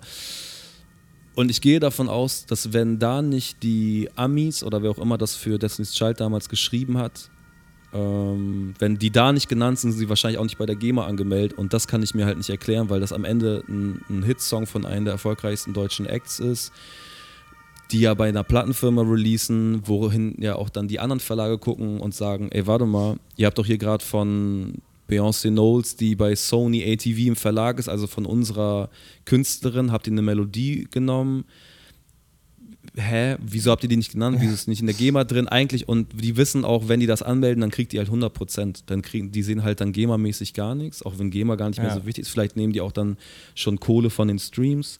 Die haben auf jeden Fall eigentlich ein Problem. Und dann ist es halt einfach, dann ist es halt einfach nur Clown. Also richtig, richtig, richtig Clown. Und nicht so Clown von wegen, man nimmt was aus einem Genre, was total anders ist. Also wie damals ähm, die DJs oder so Cool Herc oder Grandmaster Flash oder Afrika Bambata vielleicht was nehmen, was aus dem Techno kommt oder aus einem Genre, mhm. was es gar nicht richtig definierbar ist, wie die nehmen eine Melodie von Kraftwerk, ähm, was ganz woanders ist als das, was dann von mir aus Afrika Bambata macht. Oder man nimmt halt irgendwie einen James Brown-Song, der halt einfach 40 Jahre alt ist und nicht irgendwas von Destiny's Child, was halt auch aus dieser urbanen Musik kommt oder RB, Soul, Hip-Hop ist was auch noch nicht so alt ist. Ich meine, es ist vielleicht immer noch 17 Jahre oder so alt, aber trotzdem nicht 40 Jahre. Als, es ist mir zu nah an dem, was die genommen haben und was passiert. Und ja. nimm ein asiatisches Sample wie Big Pimpin von Timbaland und lass Jay-Z drüber rappen, veränder die Geschwindigkeit und flip das Sample noch so, dass vorne zwei andere Töne sind als hinten. Mach irgendwas anderes. Aber so eins zu eins was zu übernehmen, was halt nicht genrefern ist und was auch jetzt nicht irgendwie 100 Jahre alt ist, ja, ey, aber vielleicht gibt es dafür eine Erklärung, die ich nicht habe, nur wenn ich es höre, ohne überhaupt irgendein Hintergrundwissen zu haben, außer dass ich das Original kenne, kann ich nur sagen, ich finde es scheiße, ich finde es ziemlich ähm, faul so. Das ist irgendwie ja. kein, kein Ehrgeiz gehabt zu haben, eine eigene Melodie zu haben.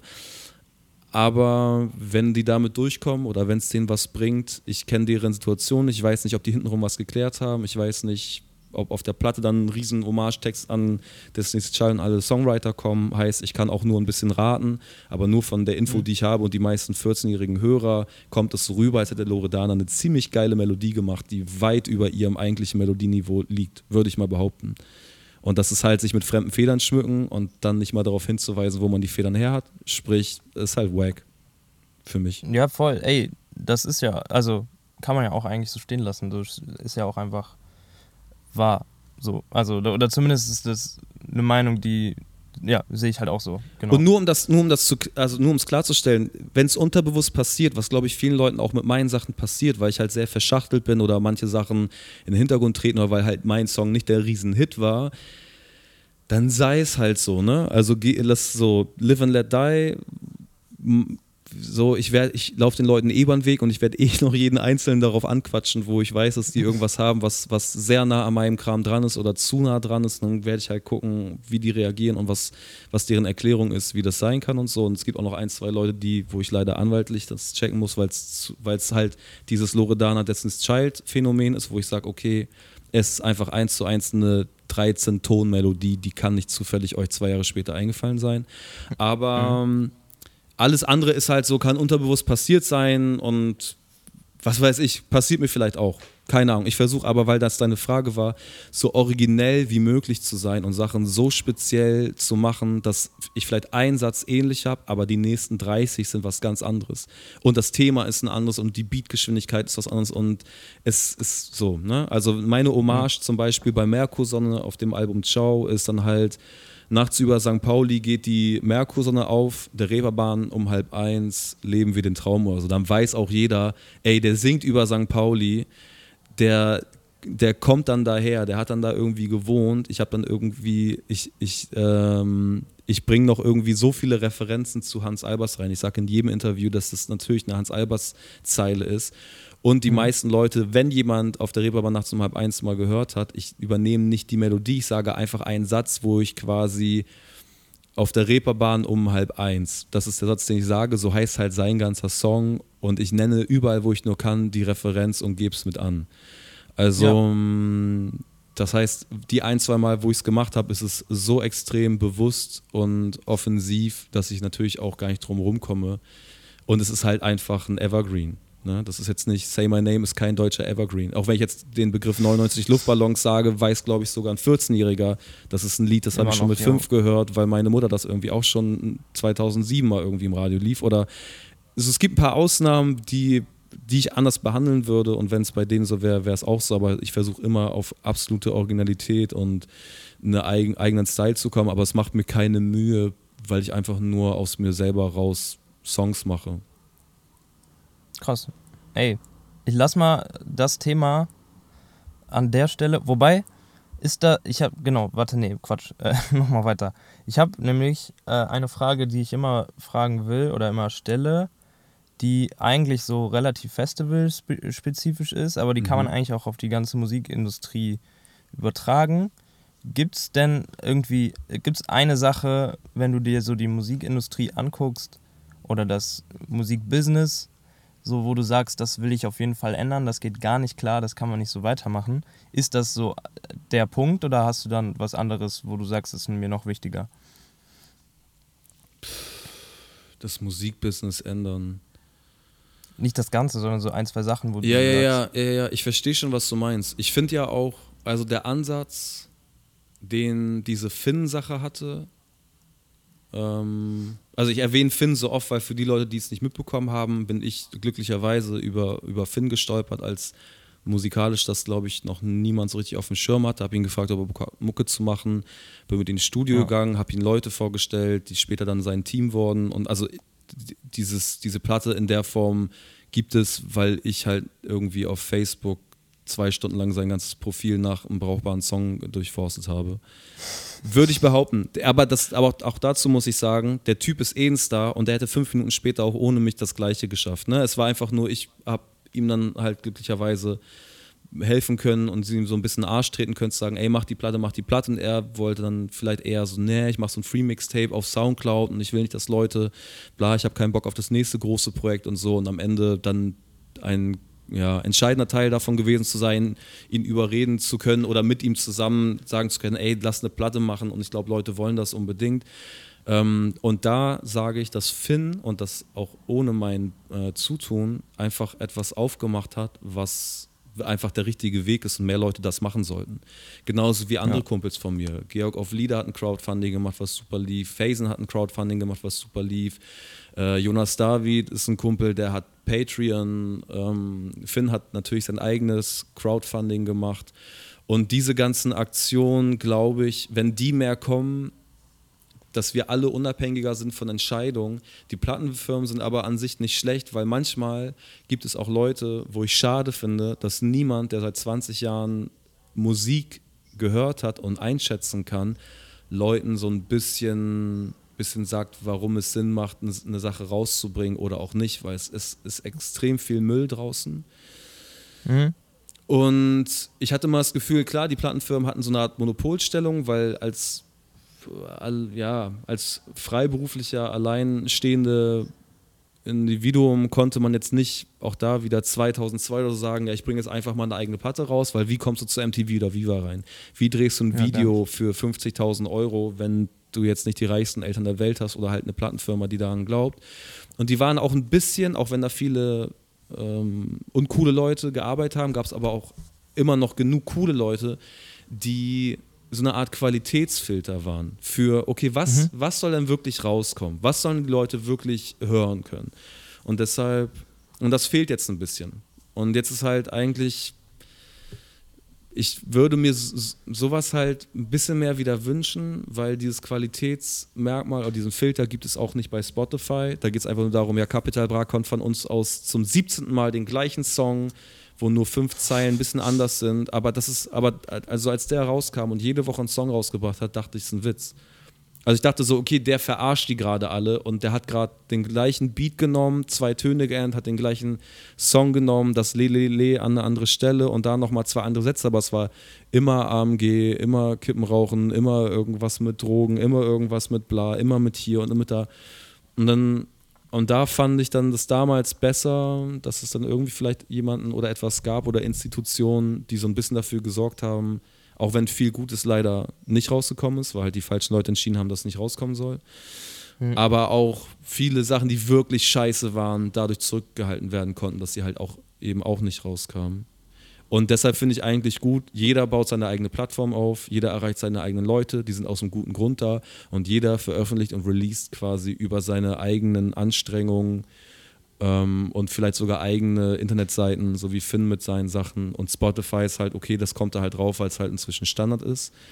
Aber ja. im Grunde genommen, wenn ich was von Finn haben will, gehe ich auf Instagram oder auf seine Internetseite oder auf seinen YouTube-Kanal und da finde ich das, was ich brauche. Ich muss nicht zu Spotify gehen, um Finn Kliman zu finden und da das Universum des Finn Klimans irgendwie checken zu können. Das finde ich halt irgendwie gut und ich glaube, mehr Leute sollten noch in diese Richtung gehen, sich selber einfach ihr eigener Chef zu sein. Auch wenn es unter diesem Prinzip ein Ole zum Beispiel leider dann Probleme bekommt. Aber ja, das Qualitätsmerkmal also werden dann eh die Leute sein. Aber so geht's, so wird es auf jeden Fall ein bisschen mehr an mir vorbeigehen, weil ich im besten Fall wirklich nur mitbekomme, äh, was wem oder was ich folge. Ja, voll. Krass. Ey, gutes Statement. Also das, ich muss, ich verstehe nicht ganz, wie du dir vorstellst, dass man die, also oder diese Qualitätskontrolle, ob die sich nicht vielleicht auch dann selber reguliert, wenn man wirklich alles selber macht und seine eigenen Plattformen nutzt und einfach Kacke produziert, dann hört sich ja auch keiner an. So, ob das nicht, also meintest du das, dass sich das dadurch, dass es das Gute daran ist, dass man so sein eigener Chef quasi wird?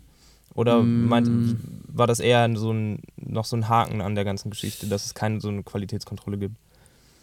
Naja, guck mal, zum Beispiel, Leute sagen mir, es, also kann auch sein, dass es sehr verwirrend ist und dass man nicht ganz versteht, was ich meine, aber zum Beispiel, es gibt dann so ein, ähm, jemanden wie Joel Brandenstein heißt der, glaube ich. Und den bekomme ich einfach nicht mit, weil dem folge ich nicht. Ich höre kein ja. Radio. Die anderen bekomme ich aber zwangsläufig mit, sobald ich mich ein bisschen mit Rap auseinandersetze, habe ich automatisch irgendwo diese Features oder die Songs, die mir in der Timeline angezeigt werden. Ne?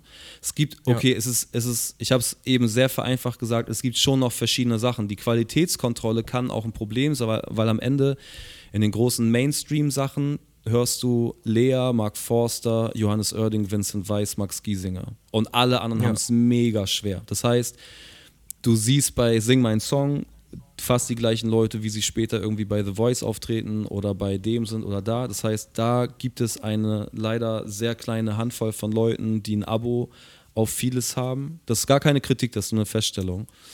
Mhm. Ähm, das finde ich schade. Da, wenn, das ist auch, glaube ich, weniger Qualitätskontrolle, als man will einfach die möglichst ungefährlichste Musik für den Hintergrund für Ursula, die halt ihre Wäsche bügelt, äh, ins Radio bringen, damit die Leute nicht umschalten, damit die Werbepartner nicht abhauen, weil die merken, oh, da schalten aber ganz schön viele Leute bei euch aus, weil ihr Nisse spielt oder Georg auf Lieder oder wie auch immer und weil das dann halt, das spaltet dann halt die Gemüter, ne? So, das heißt, man ja. wird dann sehr schnell entweder laut, leise oder umschalten. Da gibt es nicht so viele Optionen. Ich glaube, Johannes Oerding, und das ist auch eher aus Suspekt dann gesagt, die bekommen es hin, dass man sagt, so, ey, das ist cool, das kann genauso bleiben, ich muss nicht zum Radio gehen. Ich muss wieder lauter machen, was natürlich schön ist, aber dann muss ich beim nächsten Song wieder leiser machen. Dann kommt der Hörer auf die Idee, ja, wieso schalte ich nicht eigentlich mal um? Das heißt, sie wollen einfach was haben, was gleichbleibend eine gerade Linie ist und nicht irgendwie hoch und runter, laut, leise zum Radio gehen, weil der Hörer auf die Idee kommen könnte, umzuschalten, was für die Werbepartner und die Reichweite halt scheiße ist. Und somit ja. haben die sich auf irgendwie ein paar Leute geeinigt, wo die wissen, ah, okay, wenn ein Song von XY rauskommt, das funktioniert hier ganz gut die nehmen wir einfach mit rein. Und wenn halt irgendwie Songs von anderen Leuten mit reingenommen werden, dann wird es mal getestet und dann hört man halt, dann merkt man halt, ah, okay, viele Leute schalten da weg oder machen vielleicht leise oder laut. Man soll einfach nicht zum Radio gehen und man sucht die ungefährlichste Musik, weil Gefahr besteht, wenn jemand äh, Richtung Radio marschiert. Ähm, oder was auch immer. Ne? So, das heißt, du hast schon mal das Radio ist ein Problem, du willst keine Leute, die Skandale haben, im Fernsehen haben oder wenig. Das heißt, da gehst du auch auf die immer gleichen Leute. Und bei den anderen, ja. jetzt nehmen wir das mal raus, dann bleiben wir bei den anderen Leuten, dann bin ich halt natürlich auch in einem Kosmos, in einer Blase gefangen, bin ich aber eben. Das war ich damals bei Rap, das war ich später bei, wenn ich die Beatles gehört habe, dann kam ich automatisch auf die Beach Boys, dann kam ich automatisch später auf The Kings, auf The Who, auf bla bla bla. Und so habe ich dann meinen eigenen Radius immer weiter erweitert, bis ich irgendwann wieder bei Rap war, weil ich gemerkt habe, ah, guck mal, krass hier, ähm, Kanye West hat das Sample von The Who genommen oder so. Ne? Also ich recherchiere ja weiter und höre weiter Musik und dann wird mir bei Spotify und so vielleicht auch Kram gezeigt, wo ich dann wieder mein Horizont sich automatisch erweitert. Aber solange ich nicht Richtung deutsche Singer-Songwriter gehe, komme ich auch nicht unbedingt in eine Region von Joel Brandenstein und XY, was ich nicht wirklich höre. Und wenn ich keinen Schlager mhm. höre, wird es mir auch eigentlich nicht wirklich vorgeschlagen. Heißt, ich höre dann automatisch auch nicht Helene Fischer, Vanessa Mai oder Beatrice Egli. Und wenn ich nicht diese Dat Adam oder wie die heißen höre, bekomme ich auch nicht unbedingt Rezo oder diese ganzen YouTuber, die nebenbei auch Mucke machen, vorgeschlagen. Und somit ja. ist dieses Quali dieser Qualitätsfilter durch die Algorithmen bestimmt, was halt gleichzeitig Gefahr, aber auch da wieder Fluch und Segen ist, weil ich auch nicht mit irgendwas belästigt werde, was einfach schon von vornherein nicht mein Geschmack ist. Es ist Krass, natürlich ja. die Gefahr, dass du was verpasst, so, was dir vielleicht gefallen könnte. Aber wie gesagt, gehe ich dann eh irgendwann selber auf die Recherche und ich bin ja auch nicht aus dem Leben. Das heißt, wenn ich irgendwo über eine Fanmeile gehe, dann kommt da der eine Schlagersong. Ich bin so, ey krass, eigentlich mag ich keinen Schlager, aber wow, dieses Lied, ich kann mich ja eh nicht komplett entziehen. Ich kann nur meine eigentlichen Hörgewohnheiten auf das bringen, was mir wirklich Spaß macht. Und ich bin auch niemand, ich mag auch die Sachen, die ich esse. Das heißt, ich esse im Jahr wahrscheinlich im Durchschnitt äh, 60% Italienisch, 20% äh, das, 10% das und dann habe ich so 5 bis 10% wo ich sage, da experimentiere ich mal. Ich mochte nie Austern, ja. aber alle zwei, drei Jahre probiere ich dann nochmal irgendwie vielleicht Muscheln zu essen oder so. Und das probiere ich dann und ich bin ja immer noch dann vielleicht ein neugieriger Mensch, der immer noch auf die Suche geht, aber ich muss ja nicht jeden Tag auf die Suche gehen und wenn mir Spotify jeden Tag irgendeinen Scheiß vorschlagen würde, was es ja teilweise macht, was ich ja meine mit, mir wird ja Quatsch vorgeschlagen, weshalb ich halt diese Qualitätskontrollen besser fände, ob durch Plattenfirma ja. oder eine gute Redaktion bei Spotify. Oder ich folge nur Leuten, die ihre eigene Plattenfirma sind oder ihre eigene Plattform erschaffen, wie halt bei Finn. Dann bin ich halt in sicheren Gewässern, was meinen Geschmack angeht, weil ich will nicht immer wieder äh, damit konfrontiert werden mit Scheißmusik. Ich hasse das. Ich bin da, ich, Ja, wirklich, ich mag das nicht. Ich bin da, ich bin da auch einfach ein bisschen empfindlich und ähm, mag einfach nicht irgendwie schlechte Texte oder schlechte Musik irgendwie hören. Und dann bin ich froh, dass es mir irgendwie ein bisschen abgenommen wurde. Und ja, ja also der Gedanke ist, braucht auch viel mehr Zeit, dass man ihn so richtig, richtig erklären kann. Aber deshalb meine ich halt, damals war es ein bisschen einfacher und heutzutage, sobald ich nur Rap höre, ähm, ich gehe auf eine Internetseite, wo steht, hier seht ihr alle neuen Releases diesen Freitag von Rap. Dann sucht, dann muss ich halt 20 Dinger durchklicken, damit ein gutes dabei ist. So, ja, weil halt sehr okay. viel schlechter Rap draußen ist, meiner Meinung nach. Oder der sich wiederholt oder der klingt wie der andere. Und das ist halt irgendwie das ja, das macht es halt ein bisschen schwierig auf Dauer. Deshalb jo. mag ich diese Selbst, Selbstverantwortung der Leute und man folgt denen, die man mag. Und ja. Aber ganz, ganz kompliziertes, schwieriges Thema, finde ich. Das Ey, voll, so, aber so das hat glaube ich, ich glaube, man hat es trotzdem gecheckt, was du meinst und ich glaube, das ergibt äh, voll Sinn. Weil, nur ganz ähm, kurz, nur als Beispiel, ne? Das ist halt das, was ich meine. Ähm, weil es bei Spotify diese Kontrolle eben nicht so richtig gibt. Vielleicht habe ich mich vorhin, habe ich das gesagt, meinte so, Spotify schlägt mir auch nur noch vor. Spotify macht leider einen Fehler und schlägt mir sehr viel Quatsch vor. Ähm, bei YouTube ist ein bisschen besser, aber auch nicht viel geiler. Und diese Algorithmen sind eigentlich, glaube ich, bei Instagram zum Beispiel am smartesten. Wenn ich halt Leuten wie Finn und blablabla folge dann, oder James Blake, dann wird mir auch eher mal die neue Tame Impala-Platte vorgeschlagen und halt eben nicht Beatrice Egli. Sobald ich aber Vanessa, Vanessa Mai folge, werde ich gesponsert, Links angezeigt bekommen von halt anderen Schlagerleuten. Und somit kann ich das ein bisschen beeinflussen, indem ich weiß, wem folge ich und wem nicht. Und wenn du bei Nisse bei Spotify raufgehst, auch nichts gegen die Leute, aber ich habe original mit niemandem damit was zu tun. Ich sehe deren lyrischen Qualitäten und nicht als besser oder schlechter. Wir sind einfach auf verschiedenen Pla Planeten unterwegs und ich wundere mich einfach. Ich kann ja mal kurz raufgehen und gucken, wer hier als ähnliche Künstler angezeigt werden. Das kann auch an den Leuten liegen, die meine Musik hören, ne? aber was anderen Fans gefällt, Benne, Lina Mali, Xavi, Alexander Knappe, genau, Joel Brandenstein, ähm, bla bla bla, Mari Voll, das, das hat nichts, also nichts gegen die, es hat nichts mit mir zu tun. Höchstens vielleicht so ein Lot und ein Banjo. Und ich, ey, ich mach, ich mach Songs, ich mach Songs, die heißen Twitter Weltkrieg. Ich mach Songs, die heißen allergisch. Ich mach Songs, die heißen, da, da, da geht es um tote Sprüher. Ähm, was habe ich mit Bennett zu tun? Und natürlich habe ich auch Liebe, ja, Liebe und Herz auf Beat, aber mein, meine, aber ich habe auch Songs wie Schmerzfrei oder Tiefe, wo es um Selbstmord und also es geht um so viele Dinge bei mir und so wenig Dinge bei anderen Leuten teilweise, dass ich denke, das Spektrum stimmt irgendwie nicht. So, das, und das macht mich dann halt, das verwirrt mich und dadurch vielleicht auch andere Leute und ja. Ey, voll. Ey, das ist voll witzig, dass du das gerade selber gesucht hast, weil ich mir so angewöhnen wollte, so um, ich bin nämlich so, was Interviews angeht, nicht wirklich krass strukturiert. Ich versuche einfach immer irgendwie ein cooles Gespräch irgendwie, dass es sich entwickelt. Äh, aber so eine Struktursache will ich immer drin haben und das ist eigentlich äh, auch oft gesucht, die Künstler und dann über die labern. okay, let's go. Du, du, merk, du, merkst, ich bin eh gerade, ich bin eh voll in Laune. Ey, wir können das, also du kannst mich gerne fragen. Ich habe auch vor allem Respekt. Ich habe auch die, die nettesten Menschen sind meistens die, wo ich die Musik am beschissensten finde, von den Leuten, die ich dann halt irgendwo treffe. Das heißt aber ja. nicht, also ich finde auch Udo Lindenberg, der ja auch dann von vielen Leuten gehypt wird und so als die große Ikone und so, der hat in meinen Augen fünf gute Songs. Und alle wollen irgendwie die 20 Jahre beschissene Lieder zwischen, keine Ahnung, 1990 und 2008 oder wann auch immer das wirklich gute Comeback kam. Der hat einfach 18, 19 Jahre unfassbar beschissene Musik gemacht. Der war einfach wirklich ein Wrack. Ja, um mir dann verkaufen zu wollen, als wäre das immer so die Legende, der coole Typ, der, der immer irgendwie einen guten Klassiker rausgehauen hat. Das stimmt einfach nicht. Der hat einfach von 500 Liedern sind 490 oder 480 Scheiße. Das kann man auch ehrlich sagen, ja, in, in, meinen Augen zumindest. Und man muss jetzt auch nicht glorifizieren. Der war ja auch voll, der hatte ja auch eine Phase, wo der, also ich dachte immer so, das liegt auch daran, dass der menschlich einfach voll am Start ist, dass der einfach einer der korrektesten Menschen ist. Dass er deswegen auch so in den Herzen der Leute bleibt und die immer denken, okay, das ist das Krasseste, was er jetzt rausbringt, auch wenn davon wirklich so, wie du meintest, 15 und 16 Mal hintereinander echt irgendwie so was released wird, wo ich auch nichts mit anfangen kann, wo ich mir so denke, so, hä, okay. Genau, ähm, aber genau, genau, aber genau das meine ich. ich, ich deshalb sage ich, Leute, selbst Leute, die ich richtig cool finde als Person oder so, haben dann aber vielleicht gar nicht so die krasse Musik. Deshalb, man muss voneinander trennen. Ich glaube auch, dass Leute, es gibt bestimmt auch Leute, die das jetzt hier gerade hören und sagen, okay, ich mochte den mal aber der ist ja als Typ voll scheiße, aber okay, der hat gute Songs.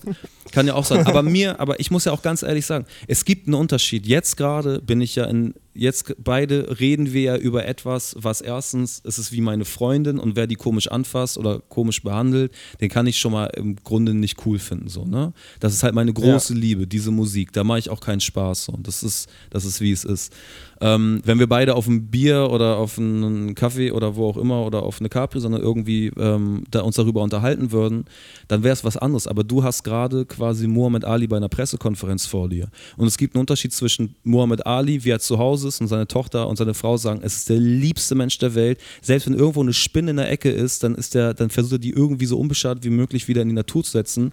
Und es gibt einen Typen, der bei Pressekonferenzen ist und sagt, ich ficke dich, deine Mutter, deine Schwester, ich ficke die nächsten 20 Generationen. Wenn wir beiden in den Ring gehen, wird nichts mehr für dich und deine Familie sein wie davor. Und das war halt ein Motherfucker. Und der hat richtig fiese Sprüche gemacht und der hat Leute fertig gemacht. Der hat Leute komplett auseinandergenommen. Und es gibt einen Unterschied zwischen wir reden öffentlich darüber, was Musik mir bedeutet und was ich finde, was wie Leute damit umgehen. Im Sinne von, die klauen Sachen, klauen sogar Sachen von mir, sind frech, sind, sind einfach äh, faul oder was auch immer. Und es gibt, ey, ich, ich treffe irgendwie, bla, XY, ich treffe Loredana und bin so, ey, wir haben einfach eine coole Zeit. Ich bin gerade nicht im Angriffmodus oder muss gerade irgendwie erklären, warum ich dich gut oder schlecht finde. Du bist einfach eine coole Person vielleicht in diesem Moment und hab eine ganz andere Ebene. Das muss man auch ein bisschen unterscheiden, weshalb wer mich so wie ich gerade rede, vielleicht nicht cool findet, kann ich komplett verstehen, aber man darf es, man muss auch beachten, es gibt auch einen anderen, eine andere Seite daran, aber über die reden wir gerade nicht, weshalb Udo Lindenberg in diesem Moment ja wahrscheinlich viel so sympathischer rüberkommen würde als ich, ich aber glaube ich trotzdem äh, qualitativ mehr gute Musik ähm, ich aber einfach recht rausbringe.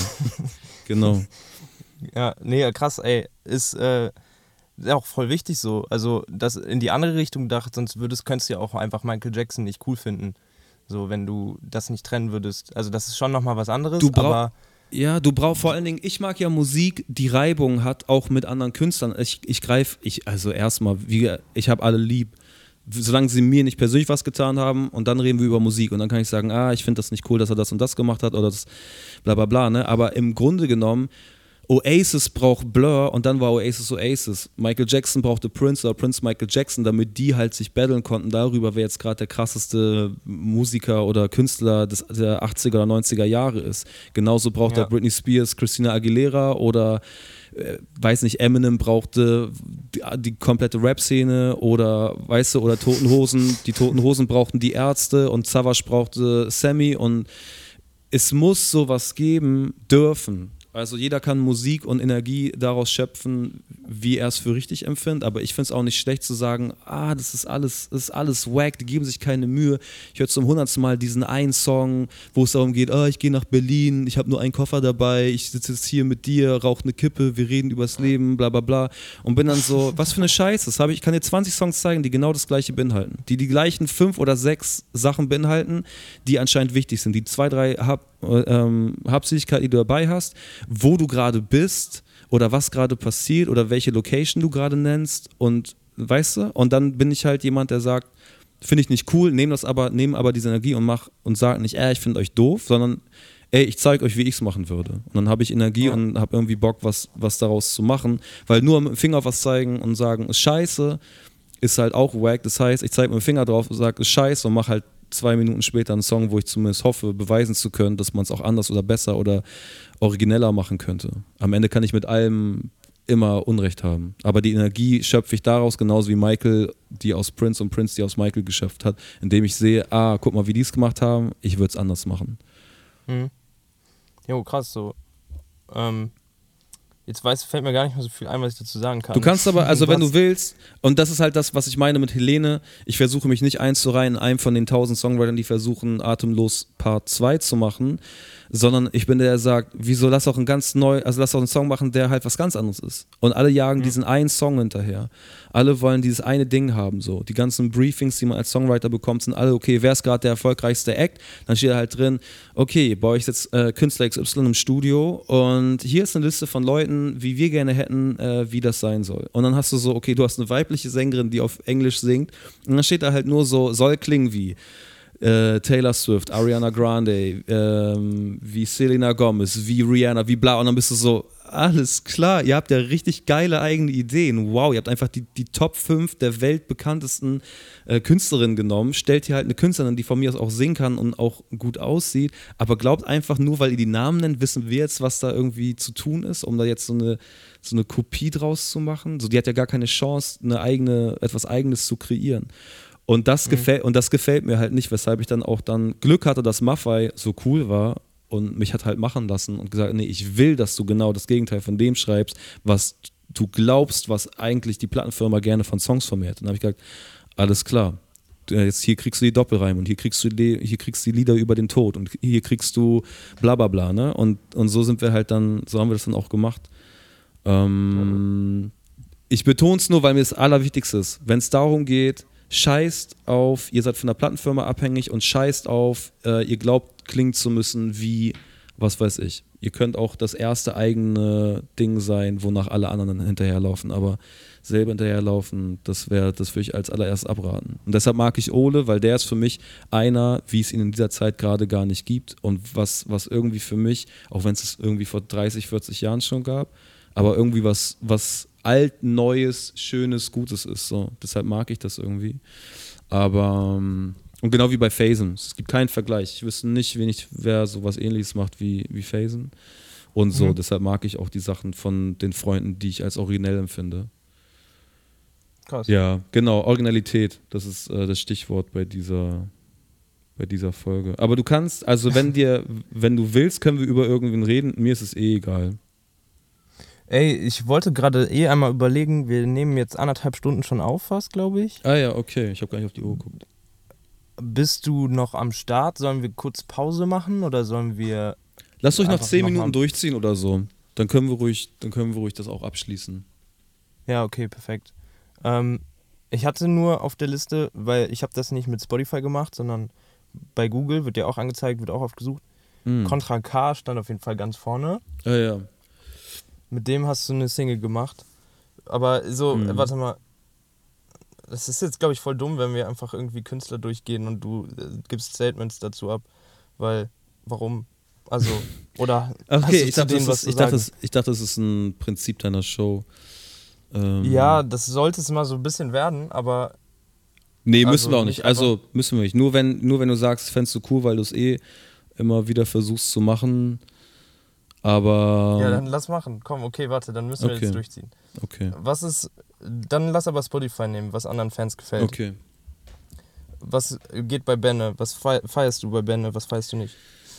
Oh, ich, ich hatte mal eine Session mit dem, da haben wir für ihn sogar geschrieben. Das ist ewig lange her und ich fand auch, dass es ein echt guter Song ist. Ich weiß ehrlich gesagt nicht mal, wie der heißt. Äh, wie gesagt, mhm. persönlich kann ich zu den Leuten nichts sagen. Es ist ja nicht meine Mucke diese Gitarren, Gitarrenmusik, die nichts will, die nicht wehtut. Oh, ich, ich kenne auch drei, vier Songs, glaube ich, nur von dem. Ne? Deshalb, also generell kann ich mich eh zu niemandem richtig äußern, weil ich meistens nicht mehr als drei, vier Songs irgendwie von denen höre oder kenne. Ja. Ähm, ja, würde ich bei Benne so lassen. Bei Lina Mali, ich finde das cool ähm, weil ich glaube, die haben auch immer mal wieder interessantere Arrangements und ich glaube, die schreibt auch gerade mit Judith Holofernes, die ich äh, schätze als Songwriterin und ja, ja, ja. mehr kann ich dazu auch nicht sagen. Xavi okay. ist tatsächlich Labelkollege, ist auch ein, ein richtig lieber Typ, so wie ich den kennengelernt habe aber auch da ist mir das ein bisschen zu viel, diese genannten Szenarien. Also ich habe das Gefühl, ich habe den Song schon von 20 anderen Leuten gehört. Ja. Ähm, was mir leid tut, also ist auch da. Ich, ich will den Typen kennenlernen. Ich habe das Gefühl, ich lerne einen Stereotypen kennen. Weißt du? So ein der Mitte 20-Jährige, der von wo auch immer nach Berlin kommt und sich dann irgendwie unglücklich verliebt oder neu verliebt, dann wieder nicht und so. Das sind so, ich glaube aber, das ist genau diese zwei, drei Leute schon, die wir jetzt angesprochen haben, voll vielen Leuten was bedeutet oder irgendwas gibt, aber mir halt nicht. Ich bin auch ein bisschen zu alt und, und für mich ist Liebe auch eher ein Song wie Liebe, Liebe oder Fabienne, also wo es richtig wehtut und ätzend ist und nicht irgendwie schöne Popklänge sind. So. Wie alt bist du eigentlich? Habe ich gar nicht auf dem Check. Ähm, oh, ich bin so schlecht mit Zahlen, Alter. Irgendwas in den 30ern. Zählst du nicht mit? Was meinst du? Krass. Zählst du nicht mit? Nee, ich zähle nicht du mit. Bist? Nee. Okay. Gefahren. Ähm, Ey, ähm, nee, hau raus, was du sagen. Sorry. Nee, sag du mal. Ähm, ey, ich wollte eigentlich noch mal bei, bei, bei äh, auch oft gesucht war Contra K, mit dem hast du eine Single, vor aber schon länger her, ne? Wie lange ist das her? Fünf, sechs so Jahre. Fünf, sechs ja. Jahre, genau. Aber da ist ja klar, mit Finn hast du jetzt ja auch gerade erzählt, ihr habt irgendwie, oder du hast ihn dazu gebracht, die Platte zu machen. Habt ihr die, wie, inwiefern habt ihr die auch zusammen gemacht oder war das eher so der Impuls, den du gegeben hast? Na ja, also die, es ist schon so, ich habe es halt gefunden, ähm, nachdem ich dieses Mauerbau-Video gesehen habe, aber ich habe es nur angeklickt, weil das aus ähm, einer Region, wo ich immer mal wieder war, weil Freunde von mir, so Sprüher und so aus der Ecke kamen, habe ich halt an diesem, ich glaube, es war das Mauerbau-Video, hat man das Kennzeichen gesehen in der Karre. Mhm. Oder es war ein anderes Video, aber ich glaube, das war das Mauerbau-Video, wo er gerade den Zementsack rausholt und war so, hä? Da kenne ich voll viele Leute aus der Umgebung und dachte auch, er ist ungefähr so alt wie ich und sieht so ein bisschen Skater, Hip-Hop, Rap-mäßig aus und war so, hey, eigentlich müssten ihn noch kennen oder wir müssten gemeinsame Freunde haben. Und da hatte das Video, keine Ahnung, irgendwie 20.000 Klicks. Das hat er später jetzt eine halbe Million bestimmt, oder? Ja. Also super Locker. viel. Und genau, hab dann, bin auf ähm, Facebook gegangen und habe seinen Namen eingegeben und so keine gemeinsamen Freunde und war so, hä? Also er muss doch irgendwer sein. Und dann habe ich diese ganzen Videos durchgeklickt. Und irgendwann, oder die ganzen Fotos erst, weil ich dachte, ich erkenne darauf irgendwen, den ich kenne. Dann bin ich auf einmal in die Videos gekommen und da habe ich dann gesehen, ah, der macht auch Mucke. Und dann habe ich so ein paar Sachen gesehen, war so, er, es klingt halt völlig scheiße, aber irgendwas hat das auch, weil es halt völlig durcheinander war und er mit dieser Loopstation da irgendwie gnadeligen Kram gemacht, dann war so, okay, jetzt, jetzt bin ich dran. Jetzt ist irgendwas in mir, was rausfinden will. Und ich war so, ey, hier ist 100 Pro irgendwo eine Sequenz, wo ich raushören werde, dass der Typ ein Genie ist und dass der, dass der krasse Songs machen kann. Und habe mir so, ich weiß nicht, wie viele Videos sind, so 120 Videos reingefahren. Aber wie gesagt, ich war so eineinhalb bis zwei Stunden auf seinem Profil nur in so Fotos und Videos und kam dann irgendwann auf diesen ähm, Liebe du singst von Liebe, doch was, was heißt das eigentlich oder so? So ein Song, mhm. da sitzt er an diesem, da sitzt er an seinem Klavier, an diesem weißen Ding irgendwie in der Bude und singt das. Und da war ich so, okay, das ist das Ding. Davor war nichts Vergleichbares, nichts, was ich an, annähernd so gut fand wie das und war so, okay, wenn er das hinbekommt, dann bekommt er auch ganz andere Sachen hin. Und dann habe ich ihn angeschrieben ja, daraufhin und meinte so, ey, nicht wundern, ähm, so, ich würde gerne mit dir Mucke machen, ich kenne auch ein paar Leute, wenn du Bock hast, ich habe auch schon ein Label irgendwie, mit dem ich äh, viel mache und mit denen ich irgendwie super gut bin, also for Music. Und ich schwöre dir, wir kriegen das irgendwie hin, dass wir dir dann einen Deal organisieren, wenn du Bock hast, auf Mucke rausbringen. Und das ist halt auch vor diesem, alle machen jetzt selber, jeder macht über Patreon oder Crowdfunding seinen eigenen Kram. Wir reden auch hier über etwas von vor vier, fünf Jahren oder so, ne? Ja. Und da war er noch nicht so groß und die ganze Sache noch nicht so groß. Und dann habe ich quasi ihm mit ihm Mucke gemacht und die ersten Demos zum Beispiel auch zu Hause haben wir den, den ersten Entwurf zusammen gemacht und habe dann mhm. aber gemerkt, ich will meine eigene Platte auch machen und habe dann Ciao gemacht und ich sitze ja auch relativ lang an meinen Sachen, weil genauso wie du sagst, auch ich habe halt einen riesengroßen Anspruch und ich lasse mir einfach viel Zeit, weil es geil werden soll. Ähm, und habe ihm dann aber das Team vorgestellt. Also Niki, der vor bei Vor war, habe ich reingeholt und ihm gesagt, so, ey, wenn du ein eigenes Label machen willst, weil er wollte es dann selber machen, ich glaube, das wäre der richtige Typ für dich. Genauso ja. wie Philipp Schwer, der Produzent. Also sein, seine Leute, seine zwei, drei wichtigsten Leute quasi, habe ich ihm vorgestellt, weil ich meinte, ey, ich muss mich rausziehen, weil wir haben auch überlegt, das Label zusammen zu machen, beziehungsweise die Platte auch zusammen in irgendeiner Form, dass ich mit produziere. Mhm aber wir reden hier über Tausende, über zwei, drei von Tausenden Gedanken. Ne? Also es hat natürlich noch viel mehr dazu, ähm, ja, dazu führen müssen, dass die Platte so rausgekommen ist. Aber so ganz krass zusammengefasst war es so, eigentlich wollten wir es zusammen machen.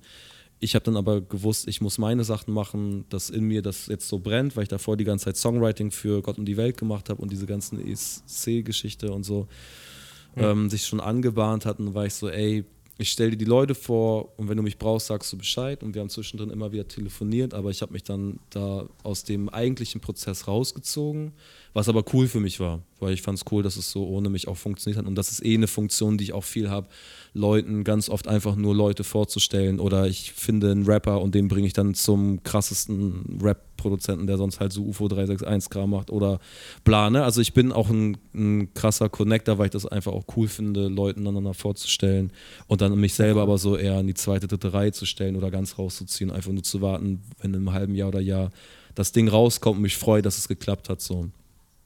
Ja, derbe. Genau, und jetzt habt ihr beim Format... Äh, Achso, was meinst du?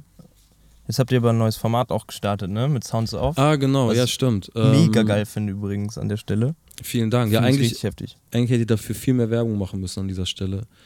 Ähm, ja. genau, wir laden, wir laden große, kleine, erfolgreiche, bisher unbekannte Leute ein, also von Lea und Severin Kantereit, von Anmai Kantereit ähm, bis hin zu, weiß nicht, Finn war natürlich auch da. Ich war als Gast mal da. Finn hat die ersten vier Pilotfolgen moderiert. Und die Leute gehen an einen Ort, der denen viel bedeutet, mit dem Field Recorder, sammeln da Sounds von diesem Ort, die für diesen Ort auch ähm, spezifisch sind und gehen am nächsten Tag ins Klimansland Studio und machen aus diesen gesammelten Sounds äh, ein Song. Und das ist ein ganz tolles mhm. Künstlerporträt, wo man zum einen diesen besonderen Ort, mit dem der Künstler was verbindet, halt äh, die Geschichte dazu bekommt, den Künstler kennenlernt. Es wird ganz toll gefilmt von einem ganz tollen Team wo alle super viel Plan haben, riesengeile Hero-Shots mit Drohnen und Slow-Mo und was weiß ich. Und der Song ist am Ende auch eigentlich immer krass geworden. Ähm, ja. Genau, und das habe ich jetzt übernommen und bin jetzt in der vierten Folge und es kommen richtig krasse Leute noch. Also ich kann nichts dazu sagen, aber es ist wirklich so von Nummer eins riesengroßen Künstlern und Millionenreichweite zu auch so Leuten, die kein Mensch kennt, wo wir aber, oder in den meisten Fällen dann ich auch sage, ey, der ist krass, den müssen wir reinnehmen, der, der ist super. Und das, ja. ja. Sounds Off heißt das. Könnt ihr mal eingeben.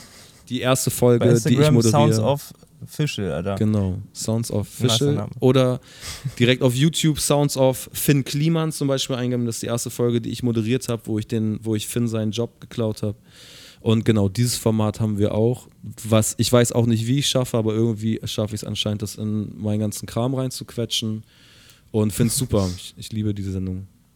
Geil. Ey, ich glaube, wir haben jetzt übelst viel schon und können an der Stelle einfach mal Geil äh, fertig sein, oder? Ja, voll. Was sagst du? Krass. Voll, voll ja.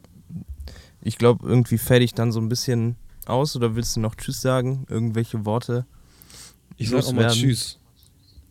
für, für, für alle, die es bis hier gehört haben, ich bin eigentlich ein ganz lieber Typ, aber fick, fick nicht mit meiner Liebe, sonst äh, rede ich in Interviews über dich.